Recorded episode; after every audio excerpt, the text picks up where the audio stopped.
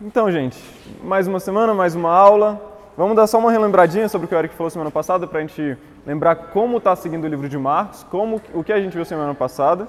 A maioria de vocês estavam aqui e quem não estava, todas as nossas aulas estão disponíveis no Spotify, quem quiser assistir as aulas anteriores. Na semana passada, o Eric expôs Marcos 3 ele falou sobre os hábitos de procurar, as pessoas procurando erros em Cristo, como os fariseus buscavam sempre encontrar alguma coisa para crucificar Jesus, para matar Jesus. Foi prim, no capítulo 3, em que o Eric expôs semana passada, foi o primeiro capítulo em que teve a primeira, o primeiro incentivo deles de falar: vamos matar Jesus, precisamos encontrar alguma coisa para matar Jesus. Depois teve a escolha dos doze, como foi o processo de escolha dos doze, o que Jesus procurou nos doze para escolher como seus apóstolos. Logo em seguida também é, nós vimos sobre o pecado imperdoável, sobre o pecado contra o Espírito Santo, contra, como a blasfêmia contra o Espírito Santo. A gente entendemos um pouco o que isso significa para nós, o, o, como a gente entende isso de fato, para a gente não ficar com, entendendo errado e ficar com medo de outras coisas que não seja o que é de fato. E por último, o Eric falou na semana passada, em Marcos 3, sobre como Jesus passou por dificuldades como todo mundo. Vamos lá agora para Marcos 4, o capítulo de hoje. Vamos abrir aqui. E nesse capítulo é o capítulo onde. Não, volta aí um. Pode deixar aí mesmo. É um capítulo onde vai, no livro de Marcos, onde vai estar concentrada a maior quantidade de, de parábolas que Jesus falou. Que nem a gente falou no início do nosso curso, no, no na aula de panorama, é, Marcos não é um livro onde tem muitas parábolas. Marcos não é um livro de muitos discursos. Marcos é um livro de ação. É de ação atrás de ação e é de Jesus fazendo milagres. Então, nesse capítulo, é onde Marcos decidiu que ele colocaria a maior parte dos, dos das parábolas que ele considerava importantes. Só ver se está gravando aqui. E aí, na, são algumas parábolas. Esse capítulo ele vai se dividir em sete partes. A primeira parte vai ser a parábola do semeador. A segunda parte, Jesus, o próprio Jesus, vai explicar essa parábola. Depois, Jesus vai, fazer a pará vai falar sobre a parábola da candeia. Depois, Jesus vai falar sobre a parábola da semente. Depois, Jesus vai falar a parábola do grão de mostarda. Depois vai ser explicado o porquê Jesus falava por parábolas. E por fim, vai falar sobre Jesus acalmando a tempestade. Pode trazer uma por favor. E aí, vamos para a primeira parte. Ela começa do, no capítulo 4. Todo mundo está aberto aí? Do versículo 1 até o versículo 9. Eu vou ser um, essa aula a gente não vai conseguir aprofundar tanto, porque o nosso tempo é curto, né? a gente tem uma hora de aula. E nessa uma hora de aula é um conteúdo muito extenso. Que nem eu falei, são sete tópicos. Normalmente os capítulos eles têm menos conteúdo e a gente consegue aprofundar mais. Então nesse a gente vai ter que ser um pouquinho mais superficial para caber dentro do nosso tempo de aula. Vou ler a palavra de Deus. Voltou, voltou Jesus a ensinar à beira-mar. Reuniu e reuniu-se numerosa multidão a ele, de modo que entrou num barco, onde se assentou, afastando-se da praia. E, to, e todo o povo estava à beira-mar na praia. Assim lhes ensinava muitas coisas, por parábolas, no, no decorrer do seu doutrinamento.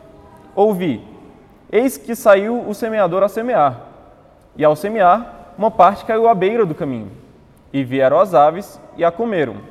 Outra caiu em solo rochoso, onde a terra era pouca, e logo nasceu, visto e logo nasceu, visto não ser profunda a terra. Saindo, porém, o sol a queimou, e porque não tinha raiz, secou-se. Outra parte caiu entre os espinhos, e os espinhos cresceram e a sufocaram, e não deu fruto. Outra, enfim, caiu em boa terra e deu fruto, que vingou e cresceu, produzindo a 30, a 60 e assim por um. Deus me livre. É, continuando, versículo 10. Versículo 9. E acrescentou: Quem tem ouvidos para ouvir, ouça. E aí Jesus começa a explicar essa parábola. Quando Jesus ficou só, os que estavam junto dele com os doze o interrogaram a respeito das parábolas. Ele lhes respondeu: A vós outros vos é dado conhecer o mistério do reino de Deus, mas aos de fora tudo se ensina por meio de parábolas, para que vendo, vejam e não percebam, e ouvindo, ouçam e não entendam, para que não venham a converter-se e haja perdão para eles. Então lhes perguntou: Não entendeis esta parábola e como compreendereis as, as, todas as parábolas? O semeador, o semeador semeia a palavra. Opa. O semeador semeia a palavra. São estes os, os da beira do caminho, onde a palavra é semeada, e enquanto a ouvem, logo vem Satanás e tira a palavra semeada neles. Semelhantemente, são estes os semeados em solo rochoso, os quais, ouvindo a palavra, logo a recebem com alegria, mas eles não têm raiz em si mesmos, sendo antes de pouca duração, sendo antes de pouca duração. Em lhes chegado a angústia ou a perseguição por causa da palavra, logo se escandalizam. Os outros, os semeados entre os espinhos, são os que ouvem a palavra, mas os cuidados do mundo, a fascinação das riquezas e, a, e as demais ambições, concorrendo, sufocam a palavra, ficando ela infrutífera. Os que foram semeados em boa terra são aqueles que, que ouvem a palavra e a recebem, frutificando a 30, a 60 e a 100 por um.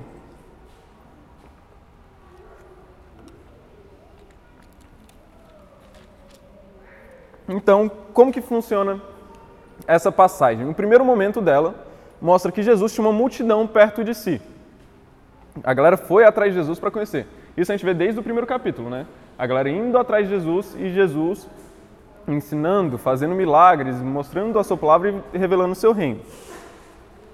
E a primeira coisa que Jesus faz quando chega toda essa multidão, por motivos de para ele ficar visível a todos, para que ninguém fique em cima dele e as pessoas de trás não ouçam, ele sobe no barco. E quando ele sobe no barco, ele está em uma posição de destaque onde todos conseguem ouvir. Então, quando isso acontece, não é um ato de superioridade, mas é um ato prático para que as pessoas o vejam. E nesse momento, Jesus assume, senta-se para ensinar. Isso é um fato não tão importante sim, mas é interessante que a gente saiba. Os, o, os rabinos, quando eles iam ensinar, eles assumiam a sua postura de ensino. E a sua postura de ensino é, no momento que, a, que o rabino está ensinando, ele se sentava para que todo mundo se acalmasse e começasse a entender ele. E é isso que Jesus faz.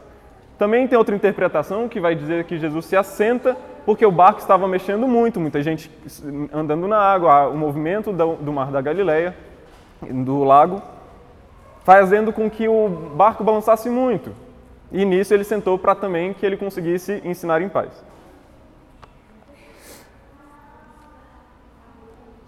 Aqui. E aqui é interessante que vai, vai falar sobre alguns tipos de pessoas que recebem a palavra de Deus. E aqui é uma mensagem para a gente que eu acho interessante a gente falar isso, porque a gente lê essa palavra, a parábola do semeador, e a gente fala, ah, tem as pessoas que não recebem, tem as pessoas que recebem, mas não aprofundam. Tem as pessoas que recebem, aprofundam, mas mesmo assim não dá certo. E tem as pessoas que recebem, aprofundam, recebem os nutrientes de Deus e aí elas frutificam. Mas a gente também tem que pensar que nós, como pessoas de Deus, somos semeadores na vida das pessoas. E aí a gente vê uma lição muito importante para a gente, que quando vai falar sobre os terrenos, é, a gente percebe que é importante que a gente jogue nossas sementes em terreno fértil. Então a primeira lição que a gente começa a tirar desse texto que a gente acabou de ler é que quando a gente for lendo agora, a gente vai desenvolver ainda um pouquinho sobre isso, é que quando a gente lê isso, a gente vai tentar entender onde nós devemos plantar as nossas sementes. Quem nós, quando a gente encontrar alguém, nós devemos pregar a todos. Mas onde nós devemos gastar a nossa energia? Porque se a gente não organizar nossa energia direito, às vezes a gente vai pregar em terrenos não férteis, em terrenos infrutíferos. E terão outros lugares que são terrenos frutíferos, são terrenos férteis, onde Deus quer que você esteja e você não vai estar lá, porque você está perdendo tempo em outro lugar. Então, quando a gente for lendo isso aqui, eu quero que a gente pense não só nos outros, mas eu quero que a gente pense na gente também. Como a gente pode usar esse texto para melhorar a nossa prática cristã, para melhorar a nossa pregação. E o nosso ID, que é a nossa missão divina, que a gente já falou sobre isso na primeira aula. Vamos lá para o primeiro verso que vai falar sobre isso. No verso 4. Vou começar do 3. Ouvi. Eis que saiu o semeador a semear. O semeador saiu e começou a andar para fazer a sua missão. E ao semear, uma parte caiu à beira do caminho e vieram as aves e a comeram. Isso aqui claramente a gente percebe que é simplesmente um solo duro. Quando ele fala aqui, é quando ele estava caminhando e as sementes caíram à beira do caminho. E quando uma semente cai à beira do caminho, a gente, estudando um pouco mais, a gente percebe que quando está falando dessa passagem, a gente está falando sobre uma estrada, onde muitas pessoas passam, onde caminhão, carros passam, aqueles, eu esqueci o nome dos carros que passavam naquela época, que eles usavam, as máquinas de arar passavam, e esse solo, por tanto movimento, ele era duro. Sabe quando a gente anda em algum, sabe quando a gente está andando na, na calçada, aí tem a calçada em L, e ninguém faz o, a calçada em L e atravessa pelo meio, fazendo aquela curva? E naquele período, naquele espacinho, não tem mais grama, a grama já morreu e a terra fica dura. E é exatamente esse é o terreno que a gente percebe que é o primeiro terreno que, em que não se aproveita. Porque quando a mensagem é plantada neste coração, quando a mensagem é plantada nesta pessoa, essa pessoa nem vai entrar no coração dela. Você fala, entra por um ouvido e sai pelo outro. Então a gente tem que tomar cuidado para que a gente não seja essa pessoa, não só com a primeira palavra que a gente recebeu também, mas às vezes a gente está ouvindo uma pregação e entra por um ouvido e sai pelo outro. A gente não toma cuidado em reter a palavra de Deus que está vindo para a gente. A gente às vezes não detém a informação como deveria. E a gente é como esse solo duro. E às vezes a gente também insiste em pregar para pessoas em que não irão receber naquele momento.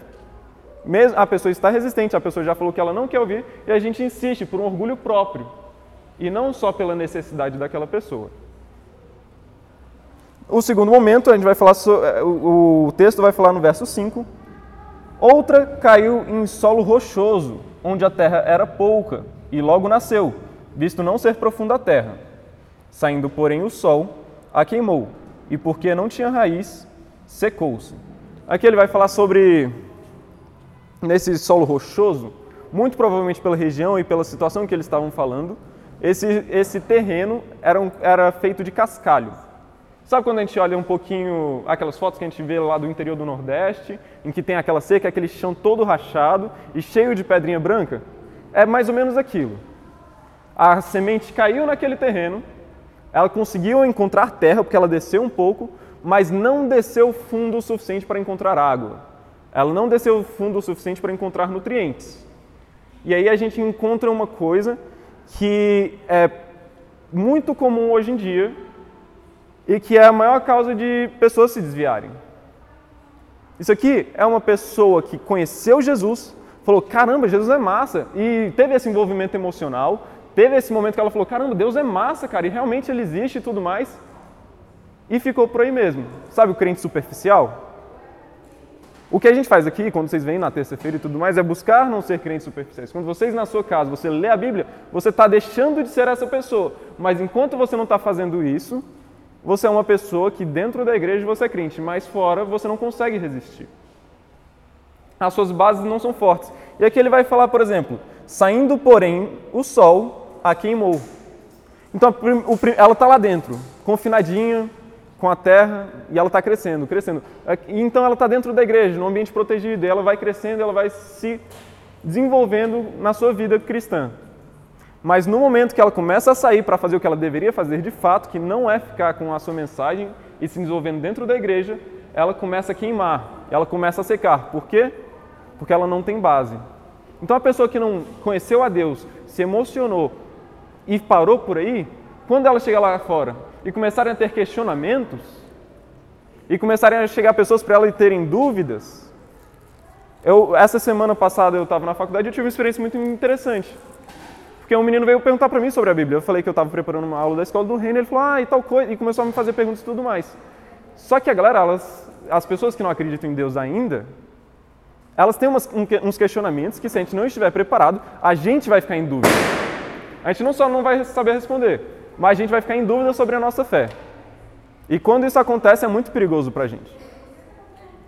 Porque nesse momento a gente coloca a nossa, prova, a nossa fé à prova sem ela estar pronta ainda para isso. E aí o que acontece? O seu desenvolvimento cristão começa a cair. E aí quando chega. E aí é muito interessante que isso acontece. Eu, na minha adolescência, eu percebi muito isso entre alguns jovens. Que por não terem bases fortes, na sua juventude chegavam, ah, a, a, pra gente, na Bíblia, ela repudia o homossexualismo. A Bíblia repudia o homossexualismo e não tem, não, tipo, não tem chance de a gente considerar correto. Só que o jovem que não tem o conhecimento, que não foi incentivado a entender, quando ele chega no mundo e as pessoas falam, não, mas ser gay hoje em dia é normal e está tudo certo, não, não, a gente não pode discriminar. Ele, por que Deus não salvaria um homossexual? Ele só está amando. E aí a gente começa a ver que a pessoa começa a cair. Realmente, Deus, se Deus não aceita o homossexual, ele é muito injusto. Mas por que isso tudo começa a acontecer? Por uma base fraca, porque ela não conheceu o que a Bíblia fala de fato sobre o homossexualismo, por exemplo, em Romanos 1. Então, a importância desse aprofundamento na palavra de Deus é importante para que a gente possa se desenvolver. E quando a gente chegar e o nosso coração for terra fértil, mas ele não tiver água, ele não tiver os nutrientes, a gente não vai conseguir ser um cristão de fato e logo a gente vai se desviar. E se você, como mãe ou pai, não desenvolve esse ambiente para os seus filhos, certamente eles se desviarão. Porque a gente costuma achar que jovem, adolescente, e às vezes até criança, eles não estão na idade ainda de se aprofundar. Mas se ele não se aprofundar, você pode ter certeza que ele vai começar a ter dúvidas e essas dúvidas não respondidas, ele vai achar que é uma mentira que vocês estão contando para eles. Então isso é uma coisa muito importante para que a gente pense um pouquinho. A próxima parte é no verso 7.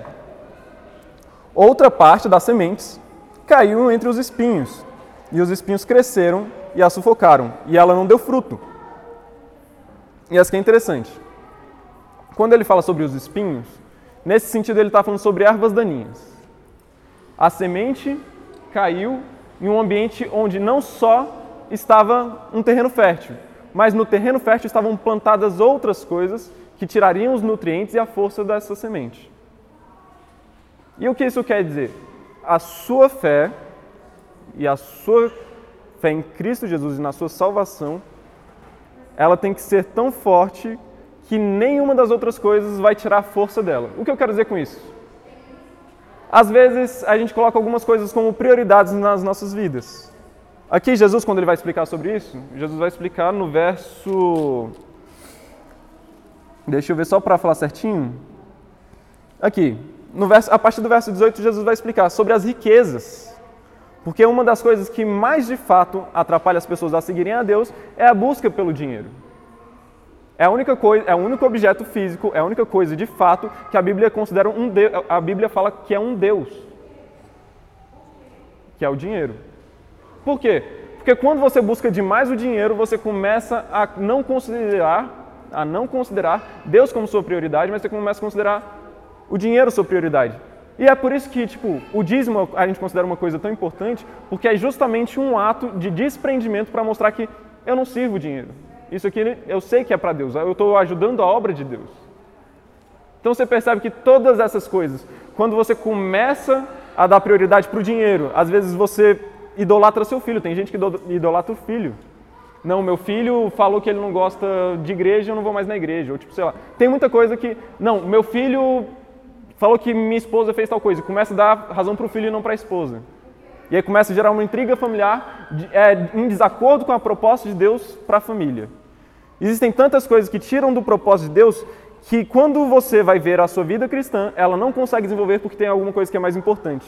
E aquele nutriente do seu coração a sua energia, de fato, você não gasta com Cristo, mas você gasta com essas coisas. E aí a sua fé não é desenvolvida, mas sim essas coisas. Então a busca pelo dinheiro é a coisa mais proeminente nisso. Mas tem milhares de outras coisas que a gente pode colocar como Deus. Tem gente que idolatra, sei lá, um serviço público. Tem gente que idolatra demais a esposa. Tem gente que idolatra demais um carro. Tem gente que idolatra demais diversas coisas e começa a colocar Deus de lado. Mas essas coisas, quando você estão no mesmo terreno, o seu coração só tem espaço para um dono, seu coração só tem espaço para um rei. E quando você começa a dividir isso, você não consegue se desenvolver de fato e a sua semente é jogada fora, ela não serve, porque ela sufoca, como está escrito no texto. E aí, continuando, no verso 8: Outra, enfim, caiu em boa terra e deu fruto, que vingou e cresceu, produzindo a 30, a 60 e 100 por um. E acrescentou: quem tem ouvidos para ouvir, ouça. É interessante a gente falar que a gente vê aqui ele falando que vingou e cresceu, produzindo a 30, a 60 e a 100 por um. Uma semente sua rendeu 30, uma, uma semente sua rendeu 60, uma semente sua rendeu 100. Travou aqui. E aí a gente começa a pensar, será que isso é, será que isso é muito mesmo? A gente não tem uma noção sobre plantação. E nesse contexto que ele está falando, as pessoas entendem um pouco sobre plantação. E você vai ver que ele vai falar sobre o grão de mostarda, ele vai falar sobre as sementes e essas coisas. Ele está falando para que o pessoal entenda. Então, para que a gente entenda de fato um texto, a gente tem que estudar. Lembra que a gente falei que a gente não tem que se contentar só com, com o que está na folha? Mas a gente tem que buscar entender. Por isso que uma Bíblia com comentários é tão importante. A gente procurar de fato é tão importante. Porque a gente vai entender que, naquela época, em uma plantação, uma colheita boa era de 8 para 1. Se você, se você plantou e você recebeu 8 daquela uma que você plantou, foi uma plantação sensacional. Se você colher 10 para 1, é uma plantação excelente. É uma plantação tipo assim, você teve o ano da sua vida, você colheu 10 para 1. Isso era o normal, as pessoas falavam, se alguém falasse, eu colhi 10 para 1, a pessoa ia falar, caramba, você mandou bem esse ano. Mas que a gente vai perceber? Outra caiu em boa terra e deu fruto, que vingou e cresceu, produzindo a 30, a 60 e a 100 por 1. E a gente começa a perceber uma coisa. Essa semente, ela foi plantada por Deus. A palavra de Deus, ela nunca vem da gente para gente, mas a palavra de Deus sempre vem de Deus para gente. A gente não consegue entender. Aqui vai falar: quem tem ouvidos para ouvir, ouça. E quando Jesus está falando isso, é que fique bem claro, a palavra de Deus não pode ser é, compreendida integralmente apenas pela nossa intelectualidade. Para a gente entender a Bíblia de fato, a gente tem que ter o Espírito Santo agindo dentro da gente. Isso é importantíssimo, porque senão a gente vai ler intelectualmente. Então, quando Jesus fala quem tem ouvidos para ouvir, ouça, é nesse sentido. Nem todos conseguirão entender, mas vocês que são do meu reino, vocês entenderão. E vocês viverão essa promessa.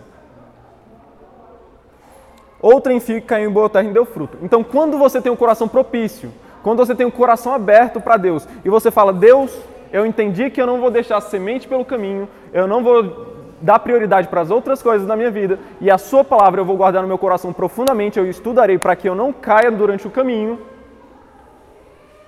eu vou frutificar e a colheita não será de 8 para 1, que é uma colheita boa. A colheita não será de 10 para 1, que é uma colheita sensacional. Mas a colheita será de 30, de 60 e de 100 por 1, que são colheitas sobrenaturais e não são explicadas humanamente.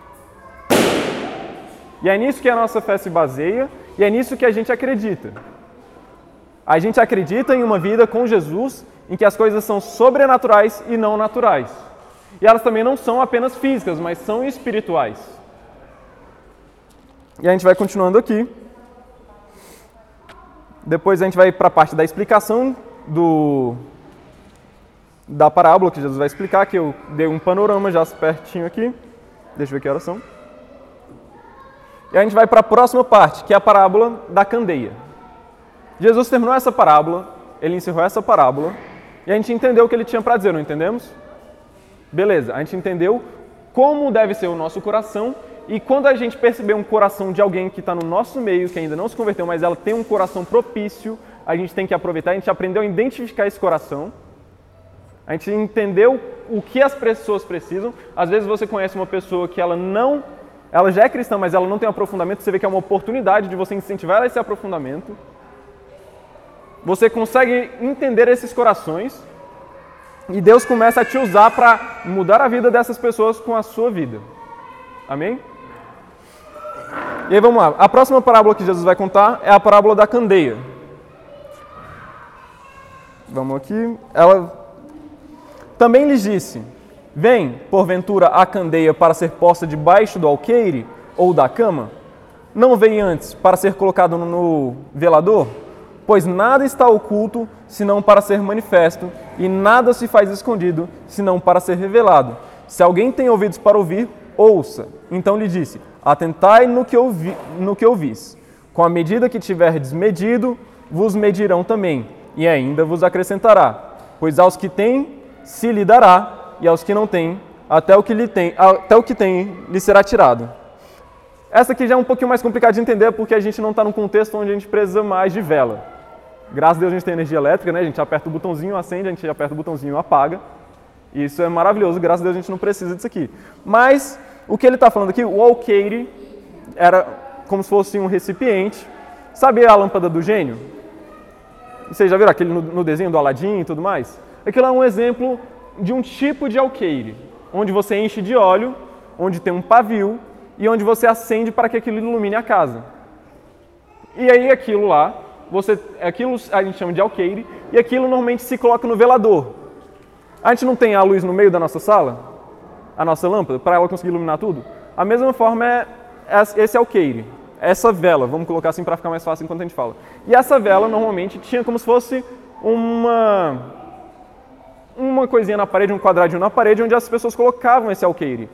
Para que, tipo, é como se fosse uma estante. Aí você coloca o alqueire em cima da estante para iluminar a sala inteira. E esse alqueire, e esse local onde se colocava o alqueire era o velador. E aqui Jesus vai falar: alguém, por, por acaso, tem um alqueire para colocar ele debaixo da cama? Alguém tem uma vela? Alguém tem uma lâmpada para colocar embaixo da cama? Não, porque a luz e as coisas que iluminam são feitas para que iluminem outras coisas e para que sejam vistas. E aqui Jesus vai estar falando sobre o quê? Nesse momento, Jesus ainda estava falando por parábolas, não é? A parábola, por fim, era uma forma de Jesus, era uma prática comum entre os judeus de ensinarem a todos, mas para que só alguns entendessem. Porque não era para todo mundo entender. E essa era a intenção de Jesus. Não era para todo mundo entender as parábolas. Jesus contava as parábolas, a galera de fato não entendia completamente, mas ele chegava para os seus discípulos e ensinava. E essa parábola do alqueire é justamente sobre isso. É um incentivo para os discípulos falarem: olha, eu estou contando só para vocês por enquanto. Só vocês sabem sobre isso. Mas vai chegar a hora que, sabe essa mensagem que eu estou contando para vocês? Vocês vão contar para todo mundo. Agora está no escondido, mas quando chegar a hora de vocês anunciarem minha palavra, vocês vão, vão fazer como se vocês pegassem uma vela, colocassem no topo da sala para que todo mundo veja essa luz. E é isso que Jesus está dizendo aqui. Vamos ler mais uma vez? Também lhes disse: Vem porventura a candeia para ser posta debaixo do alqueire ou da cama? Claro que não. Ninguém pega uma lâmpada e coloca embaixo da cama porque ninguém quer saber que, ninguém quer esconder a luz debaixo da cama. Pois nada está oculto senão para ser manifesto, e nada se faz escondido senão para ser revelado. Naquele momento as coisas estavam escondidas, mas elas estavam escondidas por um propósito. E logo depois, todo mundo deveria anunciar essa palavra, e esse mandamento permanece até hoje. Essa é a nossa função até hoje. A gente não está aqui para esconder e a gente não está aqui para ser que nem aquela pessoa que foi plantada em terreno rochoso, que dentro da igreja ela é crente. Não, a gente está aqui para ser outro tipo de crente, que é o crente que prega em todos os lugares e anuncia a palavra de Deus. Então nós devemos ser como velas em todo o ambiente que a gente está. A gente chega na nossa faculdade, no trabalho, com os amigos, a primeira coisa que a gente tem que fazer é pegar a vela e colocar lá em cima, porque a gente não vai ficar em um lugar escuro. Essa é a nossa vida a partir desse momento. Nosso alqueire é a, é a nossa iluminação para tudo que a gente vai fazer. A gente não consegue fazer nada sem a luz, de fato. Porque agora a gente conhece Jesus e Jesus é o centro da nossa vida e Ele é a luz da nossa vida. Amém? Então, lhes disse: atentai no, no que ouvis, com a medida que tiver, tiverdes medido, vos medirão também, e ainda se vos acrescentará. Aqui está falando sobre as bênçãos espirituais sobre a vida dessas pessoas. Você falou sobre pregar, e as bênçãos espirituais virão sobre você à medida que você pregar. À medida que você pegar aquela vela e colocar lá em cima, as bênçãos vão te seguir. E é proporcional. Mas para a pessoa que for fiel de fato, eu queria poder aprofundar um pouquinho mais nisso, para a gente entender um pouquinho melhor, mas a gente está com um pouquinho sem tempo. Então a gente vai desenvolver mais sobre isso depois. Mas ele vai falando aqui, com a medida que vos, com que tiver desmedido, vos medirão também, e ainda vos acrescentará. Então, para a pessoa que de fato iluminou, colocou o alqueire lá, ilum, tipo, em todos os ambientes que ela foi, ela colocou Jesus como seu centro e como seu mensageiro e como líder da sua vida, aquela pessoa não só receberá proporcionalmente ao que fez, mas, mas ainda lhe será acrescentado. Amém? Vamos lá? Pois ao que se tem, lhe dará, e ao que não tem, até o que lhe tem será tirado. Esse aqui é bem autoexplicativo. E aí, a gente vai para a próxima parábola, a parábola da semente. Meu Deus. Jesus disse ainda: O reino de Deus é assim como se um homem lançasse a semente à terra, depois dormisse e se levantasse, de noite e de dia, e a semente germinasse e crescesse, não sabendo ele como. A terra por si mesma frutifica, Primeiro a erva, depois a espiga e por fim o grão cheio na espiga. E quando o fruto já está maduro, logo se mete a foice, porque é chegada a ceifa. E aqui é muito interessante, porque ele está falando sobre. Jesus está explicando aqui sobre diversos pontos da vida cristã e o principal ponto que de fato é pregar para os outros. E a primeira coisa que ele falou é os corações. Quais são os corações que recebem a palavra? Depois ele falou como a gente tem que lidar com a palavra. Ela tem que sempre iluminar as nossas vidas e a gente tem que sempre estar iluminando e sempre tem que estar proclamando o Evangelho de Cristo. E, por te, e em terceiro, ele vai falar o que acontece depois que você prega a palavra de Deus e depois que a sua vida propaga o Evangelho para todo mundo. Você plantou a semente na vida das pessoas. Você foi usado por Deus para que, aquilo, para que aquela pessoa conhecesse a Jesus. E a partir disso, você fez a sua parte. Porque vai falar o quê? Que quem dá o crescimento é Deus. A partir desse momento, não é mais sua função saber o que está acontecendo. Lógico que vai ter o discipulado, você vai acompanhar essa pessoa que você está pregando, porque essa é, esse é o seu chamado de fato. Mas nesse momento a gente começa a entender que a terra por si mesma frutifica. Primeiro a erva, depois a espica. E aqui por último, esse último versículo ele é um pouco mais. Ele tem algumas interpretações, mas segundo MacArthur e alguns outros teólogos que eu pesquisei bastante para chegar a um consenso que é um texto um pouquinho difícil. E o que eu e sobre o último versículo que fala: "E quando o fruto já está maduro, logo se mete a foice, porque é chegada a ceifa".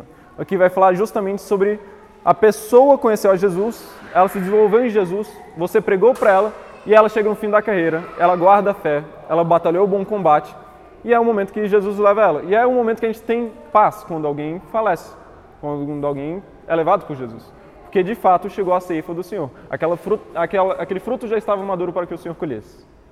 Então essa, esse é o nosso chamado. A gente entende que o coração dessa pessoa era um coração frutífero, a gente pregou para essa pessoa e a gente percebeu o poder sobrenatural de Deus, que não dependeu da gente para que, que aquela pessoa se convertesse, para que ela crescesse. Mas Deus fez sozinho tudo isso. E aí são vários parábolas bem pequenininhas, então por isso que a gente não consegue aprofundar tanto no tempo que a gente tem. Mas vamos para a próxima. E aí, logo em seguida, a gente percebe que Jesus está falando várias, várias parábolas sobre sementes, sobre plantações, sobre coisas que eram realidade daquela época. E aí, a parábola do grão de mostarda, versículo 30. Disse mais: Aqui, aqui assemelharemos o reino de Deus? Ou com que a palavra o apresentaremos? é como um grão de mostarda, que, quando semeado, é a menor de todas as sementes da terra. Mas, uma vez semeada, cresce e se torna maior que todas as hortaliças e deita grandes ramos, a ponto de, aves, de as aves do céu poderem aninhar-se sobre sua sombra. E aqui ele está falando justamente sobre sobre o que aconteceria depois desse ato. Jesus instruiu seus discípulos instruiu aquelas pessoas o que eles fariam a partir daquele momento. Que eles pregariam e tudo que eu falei antes aqui. E ele fala: e agora isso que vocês vão fazer é o reino de Deus. Isso que vocês vão pregar, isso que vocês vão viver a palavra de Deus, isso é de fato o reino de Deus. E o, e o que é o reino de Deus? Como a gente, eu, como que eu posso explicar? Vocês lembram que a gente está falando que tudo são parábolas? Jesus está tentando tornar mais palatável, tipo de uma forma mais alegórica. E como que eu vou. Aí Jesus pergunta: como que eu vou fazer uma alegoria para que vocês entendam como é o reino de Deus? Aí ele falou: é como um grão de mostarda.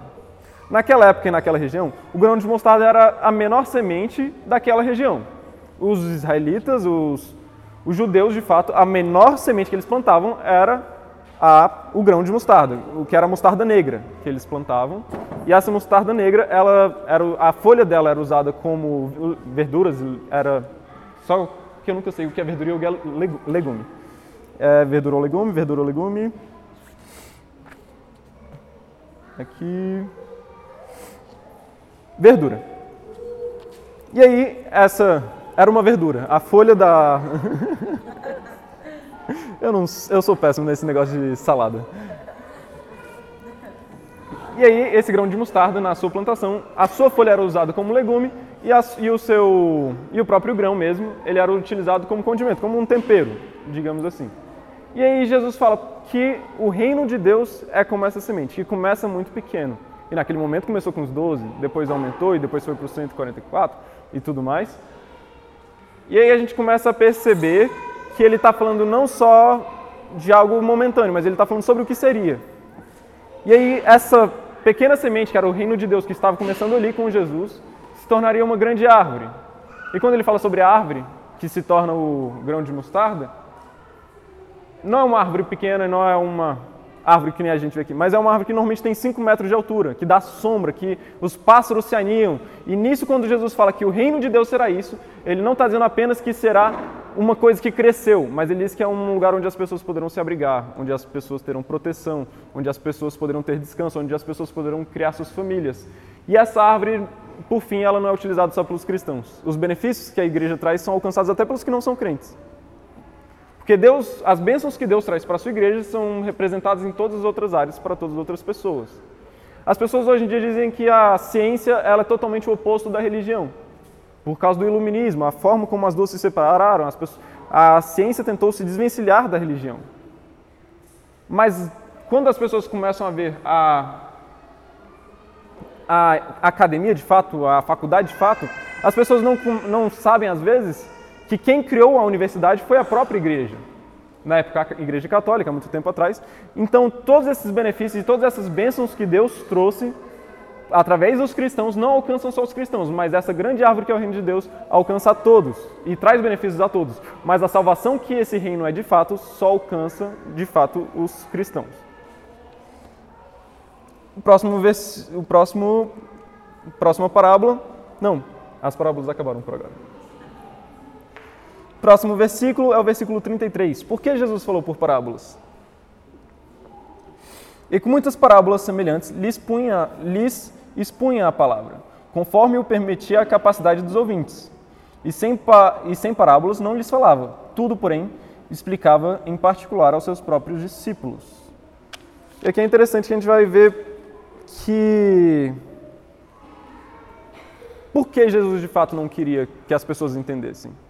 Era, era vontade dele que as pessoas não entendessem. Ele falava por parábolas justamente para que não entendessem. E a gente vai entender, a gente vai ver aqui um pouquinho atrás, que ele fala o seguinte, que no versículo 13 do capítulo 4. Então lhes perguntou: Não entendeis essa parábola e, e compreend... Opa, não entendeis esta parábola e como compreendereis todas as outras parábolas? Confundi um pouquinho aqui, embaralhei. Mas, voltando aqui. É, por que ele falava por meio de parábolas? Primeiro de tudo, Jesus tinha um propósito. O propósito de Jesus é que ele fosse crucificado. E se as pessoas reconhecessem ele como Salvador, isso possivelmente não aconteceria. Que as pessoas veriam ele como Deus e se tornariam, elas se sentiriam motiv, elas se sentiriam quase que obrigadas a aceitar Jesus. Mas quando Jesus segue o entendimento dessas pessoas, o propósito de Jesus de fato que era morrer por nós, e se ele não morresse, a gente não teria salvação, não se cumpriria.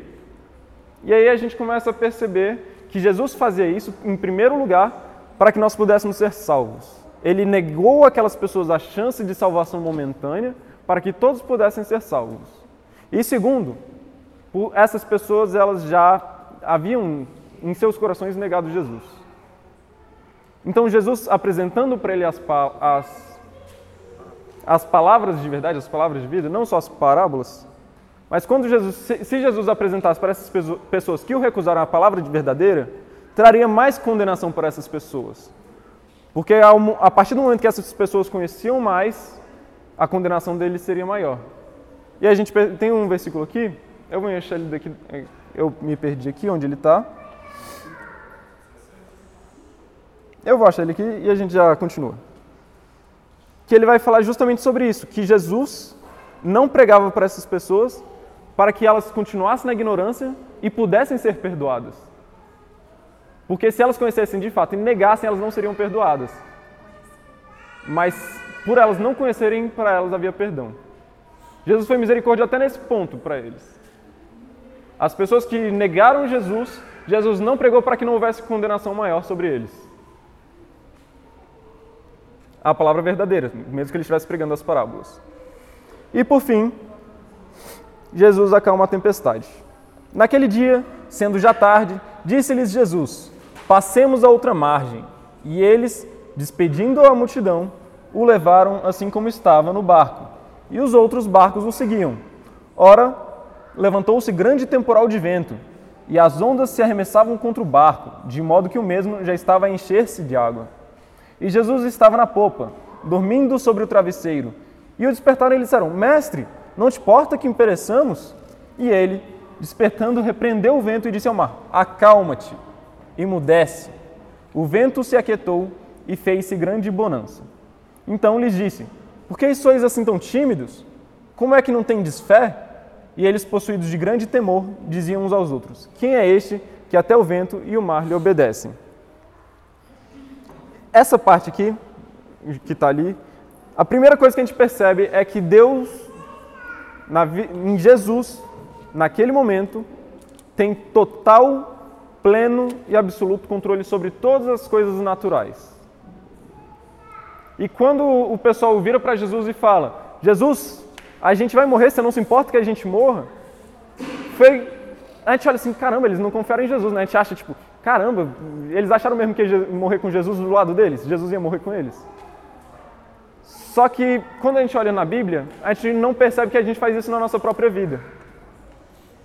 Quantas vezes a gente vê uma situação na nossa vida, ora para Jesus, mas lá dentro a gente tem aquele sentimento: ah, isso aí eu já desisti. Isso aí, ah, isso aí não vai mais acontecer. Mas quando a gente faz isso, a gente está fazendo justamente o que esses homens fizeram. Jesus estava com eles, assim como Jesus está com a gente. E no momento de insegurança nós, como esses homens estavam em um momento de segurança, nós duvidamos do poder de Deus, assim como esses homens duvidaram do poder de Deus. E é interessante que nesse momento, eles estão atravessando o rio. Jesus passou o dia fazendo milagres, curando as pessoas, estava com toda aquela multidão pregando. E quando isso acontece, no fim do dia, Jesus está cansado, morto de cansado. Tão cansado que ele fala: Vamos para o outro lado do rio, do lago, que do outro lado do lago tem menos pessoas e tem menos cidades. Lá eu vou poder descansar.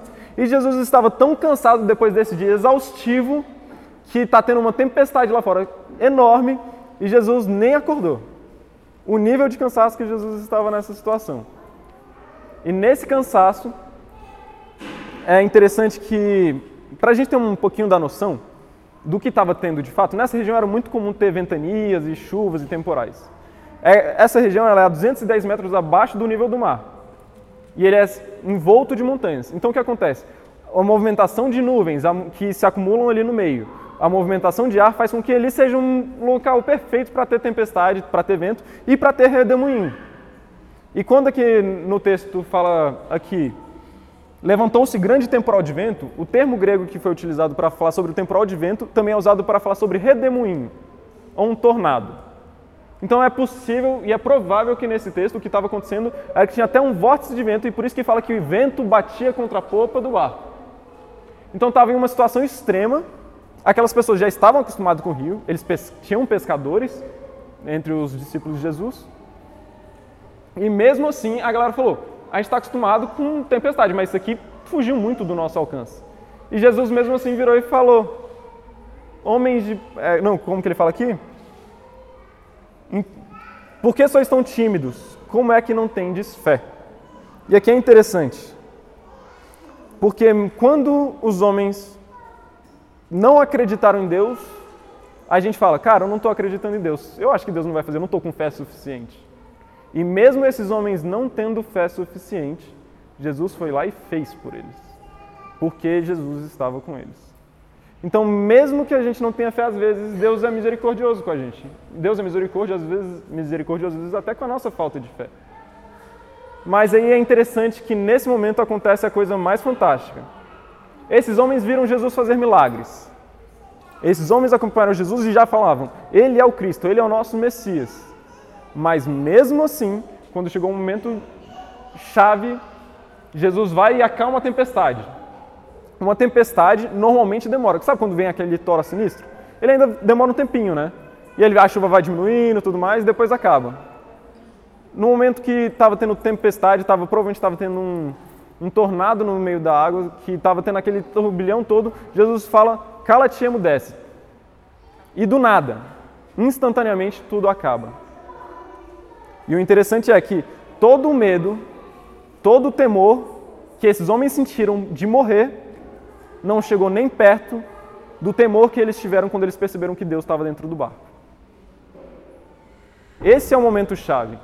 Que esses homens que estavam andando com Jesus se perguntaram: quem é este que até o vento e o mar lhe obedecem? Eles conheciam Jesus, andavam com Jesus e eles falam: caramba, quem é esse? Eles se perturbam com a identidade de Cristo. E é isso que eu quero e eu acho importante que a nossa igreja experiencie. A gente tem que conhecer Deus num nível que a gente fala: caramba, nem eu estou botando fé no que eu estou vendo. O que eu estou vendo agora não é uma colheita de 8 para 1, não é uma colheita boa, não é uma colheita sensacional, é uma colheita sobrenatural. O que eu estou vendo aqui não é uma obra que simplesmente poderia ter acontecido ao acaso, mas é uma obra que só Deus poderia ter feito. E é uma obra tão sobrenatural que não tem como você estremecer de temor e de medo e de aterrorizante que foi saber que Jesus estava com eles dentro daquele barco. Então, essa aula foi um pouco mais chata, porque ela foi um pouquinho mais corrido e um pouco mais interessante. Mas o que eu quero que a gente guarde sobre essa aula é o quê? Deixa eu ver se eu estou dentro do tempo. Dentro do tempo. Que primeiro a gente entende o coração que Deus quer que a gente tenha. A gente primeiro tem que ter um coração que quer se aprofundar na palavra de Deus e quer se aprofundar nas experiências com Deus. Não basta só um.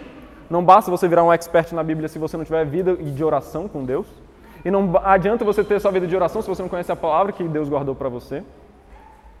A, o coração, não, o seu coração, ele não pode estar centrado em outras coisas que não seja Deus de fato, e você não pode permitir que outras coisas na sua vida tirem Deus do centro. Segundo, não só isso, mas a gente tem que entender que esse coração que a gente tem que ter, a gente tem que começar a identificar nos outros para a gente saber aquela fraqueza daquela pessoa, a gente poder pregar para ela naquele ponto. Em terceiro, a gente tem a parábola. Qual aqui? Peraí, só um segundinho. A parábola da candeia, onde a, onde a gente aprendeu de fato que Jesus ele não está mais no momento de ser escondido. Isso acabou há dois mil anos atrás, mais de dois mil anos. O momento de Jesus ser escondido acabou e a gente tem que pregar e colocar ele como lâmpada em todos os lugares. Não só como você está no trânsito e alguém liga o farol normal, mas tem que colocar o farol alto na cara das pessoas. Brincadeira. É piada. E aí, depois a gente tem a parábola da semente, que vai falar sobre como Deus age. E às vezes a gente fala, como que eu vou pregar para essa pessoa se eu nem sei o que, é que eu estou fazendo? A gente, a gente tem uma insegurança, a gente não sabe como a pessoa vai reagir, a gente acha, a gente fica inseguro que às vezes a pessoa vai fazer uma pergunta que eu não sei responder. Mas a gente tem que entender que quem faz essas coisas e quem convence, quem dá o crescimento para essa pessoa não é a gente, mas é o Espírito Santo. E a gente tem que acreditar no sobrenatural dele. A gente tem que acreditar que ele vai dar o crescimento para que a colheita seja grande e a colheita não seja natural, mas seja sobrenatural. A gente tem que entender que o reino de Deus ele é grande, ele é poderoso como grão de mostarda que começou pequeno, mas hoje ele é grandioso, ele tem espaço para nos proteger, ele tem espaço para nos guardarmos, ele tem espaço para criarmos nossas famílias e nossos ambientes, nossas amizades, e onde nós estamos protegidos do sol que secava a semente lá atrás. A gente entendeu porque Jesus falava por parábolas. E por último, a gente entende que Deus, mais uma vez, nesse livro a gente vê isso várias vezes, toda aula a gente vê isso, o quanto que Deus é poderoso, o quanto que Deus é um Deus absoluto sobre tudo que acontece, sobre toda a natureza e sobre tudo que ele faz. E a lição que eu, se a gente puder, se a gente for necessário esquecer tudo, mas a gente tem que escolher uma coisa para que a gente guarde sobre essa aula hoje, é que Deus ele é soberano sobre tudo que está na terra. E a gente não pode duvidar de nada que ele vai fazer. A gente não pode ter a postura que esses homens tiveram, que às vezes a gente tem, de achar que, mesmo Jesus estando com a gente, ele não vai fazer alguma coisa e que a gente vai perecer. Mas a gente tem que saber que Deus é poderoso sobre todas as coisas e sobre todas as situações, mesmo que você ache que ela seja impossível de resolver na sua vida e que você não veja saída na situação. E é isto. A pergunta é quem é este que é que até o vento e o mar lhe obedecem? Esse é o nosso Senhor Jesus Cristo.